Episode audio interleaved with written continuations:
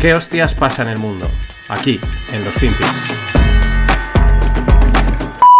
and turn turn this primary from a campaign that's about negative attacks into one about what we're for because we cannot get reelect we cannot win this reelection excuse me we can only reelect Donald Trump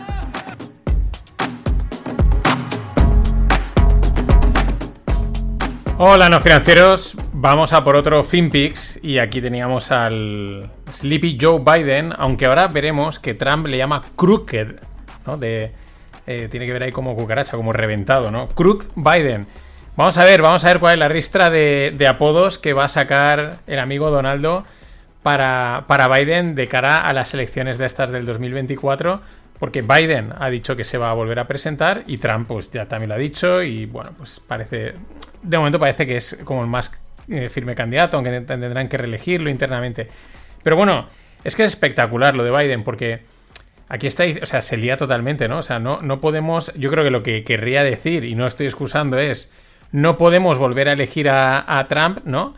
Eh, que es lo típico que dicen, que se suele decir, ¿no? Es que estos no, o sea, no podemos volver, ¿no? El, el, votar a este, el miedo al votarme a mí porque el otro es peor, ¿no? Ese es uno de los argumentos más, más básicos en política. Y, pero acaba diciendo, eh, no, a mí no, eh, lo único que podemos hacer es reelegir a Trump, ¿no? En una de sus liadas míticas, que claro, ya están amortiguadas, me acabo de dar cuenta, ¿no? Le, le pasan tantas que ya, ah, no, ya hasta se interpreta, ¿no? Ya sí, no, lo que quiere decir es esto, es esto otro, y, y no pasa nada, porque, porque es Biden, claro, y evidentemente no pasa nada. Pero es, pero es espectacular. Yo sigo diciendo que en realidad esto es la mayor troleada en política o en geopolítica que ha habido y va a haber en la historia por parte de los americanos. O sea, haber plantado a un presidente así. Es la mayor troleada. Ni siquiera Trump, ¿vale? Es una troleada. Luego, el día de mañana, cuando los chinos no se hagan con el poder mundial, eh, pues los americanos les dirán, pero si lo pusimos a huevos, os pusimos a huevos, lo teníais ahí perfecto, si pusimos a un tío con demencia que, vamos, o sea, sobre, no sabemos ni cómo, no sabemos ni cómo llegó a aguantar los cuatro años, ni, es que es acojonante, y no lo supisteis aprovechar, pues ahora os aguantáis, ahora aquí los que mandamos somos nosotros, pero es que vamos, porque Trump, eh, vamos, al mismo tiempo él, no se ha quedado atrás, ¿no? Él, ha salido, vamos, la mofa es espectacular. Turn this primary Un momento, que me he liado. Ahora sí. You, you think at least one time you'd get up and say, "I'm running for president." Uh, where, where am I going? Where the hell am I going? I want to get out. Oh, no, over there, over. There. Um,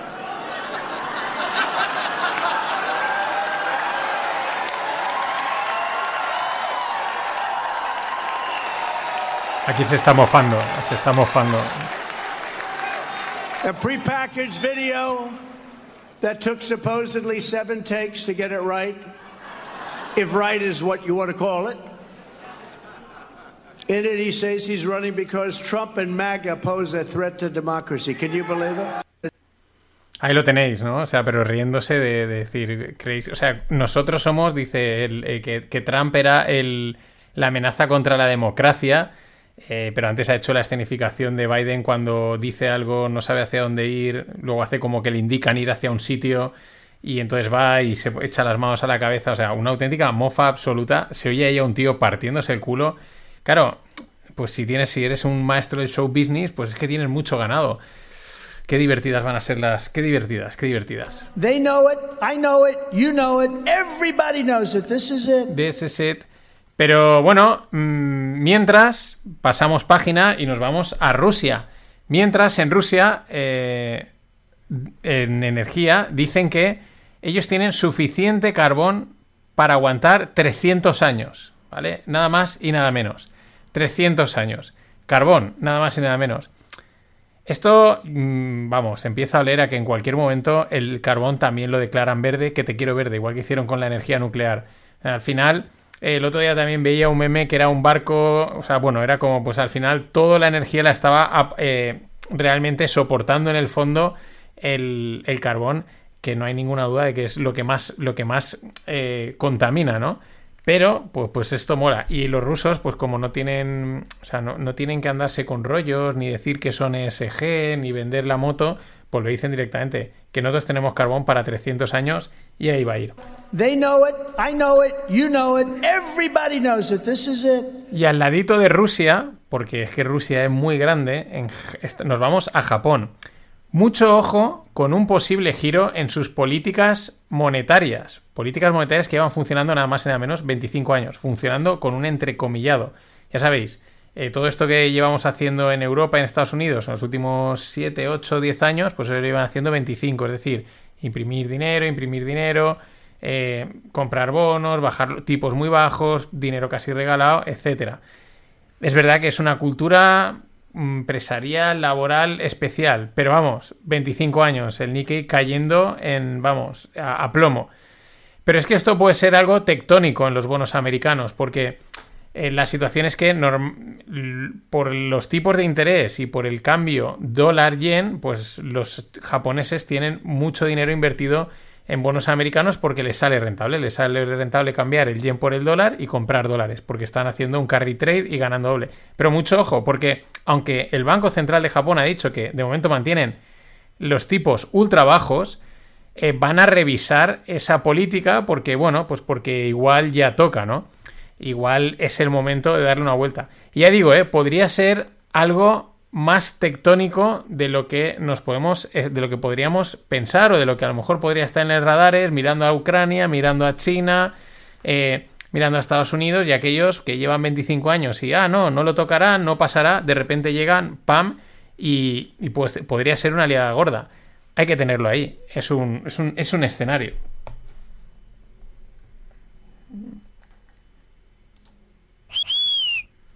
Que se me va, se me va. Hoy vaya lío llevo con la mesa. Bueno, lo mismo que decía ayer. Tenéis el referral para hacer vuestra declaración con taxdown. Cuesta 35, pero con este referral os sale a 25 y apoyáis el canal. Los 10 euros de diferencia, o sea, vosotros os dan 25 y yo me llevo 10. Pero es que me lo gastaré en cañas y en gildas, que hace tiempo que no, lo, no muevo el coffee. Pero no recomiendo porque os me han contactado ni por, ni por el dinero en sí, porque al final lo ha hecho una o dos personas, tampoco es, sino porque de verdad lo recomiendo. Yo lo utilicé el año pasado y está...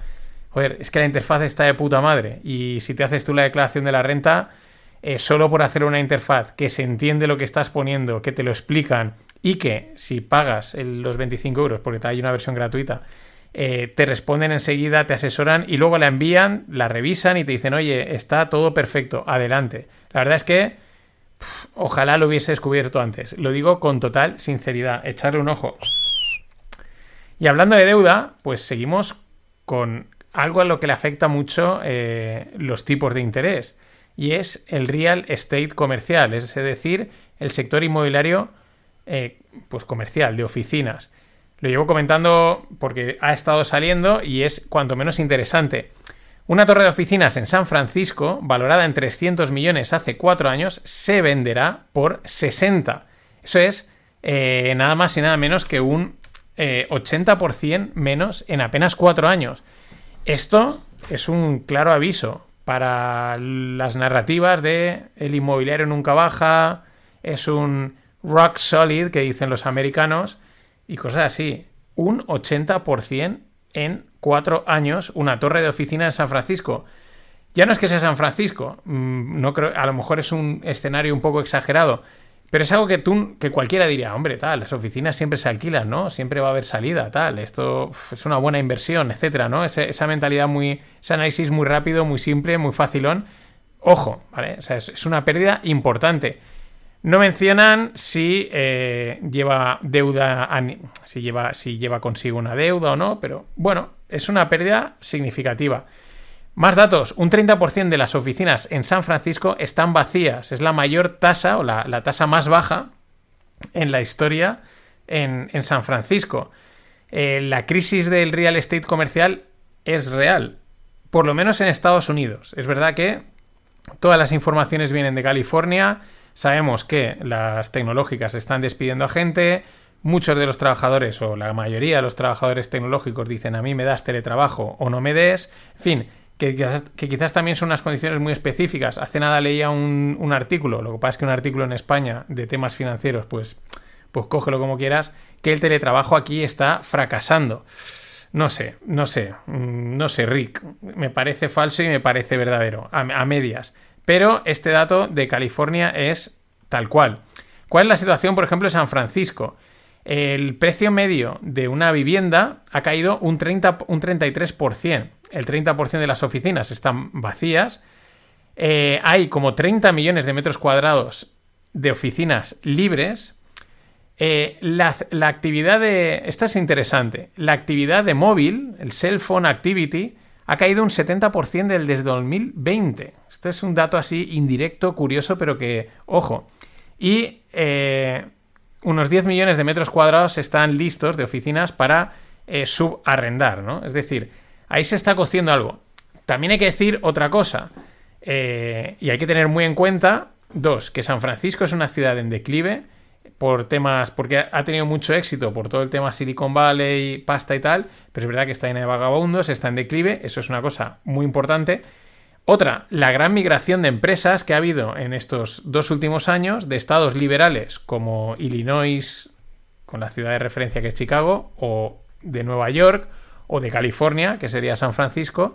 De ahí se han ido muchas empresas de los estados liberales. Los estados liberales en Estados Unidos son como los progres aquí en Europa eh, a estados republicanos, conservadores, como en Florida, Miami o Texas, Austin, que, que sería Austin, Houston, Houston, y Dallas, ¿no? Aquí decimos Houston, pero es Houston. Mm, eso también habría que tenerlo en cuenta. Habría que ver a lo mejor si en, si en Miami, si en Texas, pues los precios han disparado ese, pues no un 80, pero sí a lo mejor un 20, un 30% por ese flujo migratorio, con lo cual estaríamos en un escenario neto. That's good stuff. That's good stuff. Ya digo, hoy voy mezclando sonidos porque es un jaleo. El efecto, pero seguimos con el efecto de la subida de tipos en un producto que tuvo mucho, mucha movida en, los, en la crisis financiera del 2008, que son los MBS o los Mortgage Bucket Securities, es decir, unos paquetitos de que metían hipotecas, que son las mortgage. Entonces, en ese paquetito, como producto financiero, metían varias hipotecas, de hipotecas muy buenas a más malas, las juntaban así y salía con buen sabor, ¿no? Es como cuando tú haces un cóctel y le pones mucha mierda de alcohol, pero le pones un, una granadina, un Blue Tropic, una de, esos, una de esas cosas que matan todos los sabores, le dan un sabor dulce, pero lleva alcohol, lleva matarratas prácticamente en formato alcohol, ¿no? Y te lo ves, ¡ay, qué bueno está! ¡ay, qué bueno está! Ja, ja, ja. Y luego pues te pega un castañazo que te caga, ¿no? Pues eso es muy parecido a lo que hacían con las Mortgage Bucket Securities. Montaban ahí unos paquetitos que en realidad estaban llenos de mierda, pero no lo parecían, sabían muy bien, olían muy bien y una pinta maravillosa. Eso eran los Mortgage Bucket Security y se siguen utilizando porque no es un mal producto, la historia es cómo lo, cómo lo compongas, ¿no? Pero bueno, ¿cuáles son los datos? Pues que todos los préstamos de esas Mortgage Bucket Securities ascienden, o se calcula que ascienden a unos 17,5 trillones de dólares. Que aplicando una duración media de unos 4 años, que parece ser que es lo que tocaría, y la actual subida de tipos, eso daría una pérdida latente de 1,7 trillones.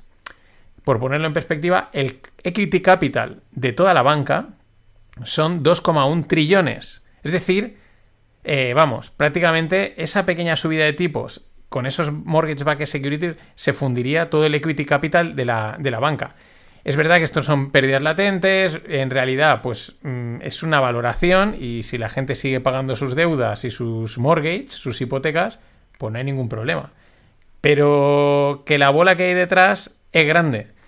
No tiene por qué pasar nada, pero sepamos que si pasa, pues que la bola es muy grande. Muy grande no, enorme. Y por último, otro ejemplo de concentración scary, ¿no? De concentración que asusta, como la que estaba comentando, de esos datos que, pues, mm, son llamativos, pero tampoco hay que, tampoco, no hay que asustarse. Pero saber que, ojo. Claro, JP Morgan, como comentaba ayer, se ha quedado First Republic Bank. Pues como se ha quedado First Republic Banks y se ha quedado con los depósitos de First Republic Bank y es ahora el mayor tenedor de depósitos de Estados Unidos, pues tiene nada más y nada menos que 2,4 trillones de dólares en depósitos. Una barbaridad. JP Morgan hace unos años movía internamente, solo internamente, 6 trillones de dólares en, operaciones internas.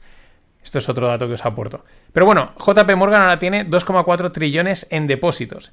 Pero es que además tienen 228 billion quadrillion dollars in derivatives. Esto, o sea, vamos, una auténtica barbaridad. Es verdad que son dos derivados, ya sabemos que los derivados están apalancados, entonces pues la cifra gorda puede ser muy grande, pero luego pues muchos derivados estarán cubiertos unos con otros y a lo mejor luego en realidad el riesgo es inferior, pero bueno, son cifras que llaman la atención. Todo ese paquetito que se llama JP Morgan es propietario también BlackRock, porque como BlackRock es un fondo indexado que está comprado de absolutamente todo, pues es propietario de absolutamente todo. La bola, la interconexión es enorme, siempre ha estado.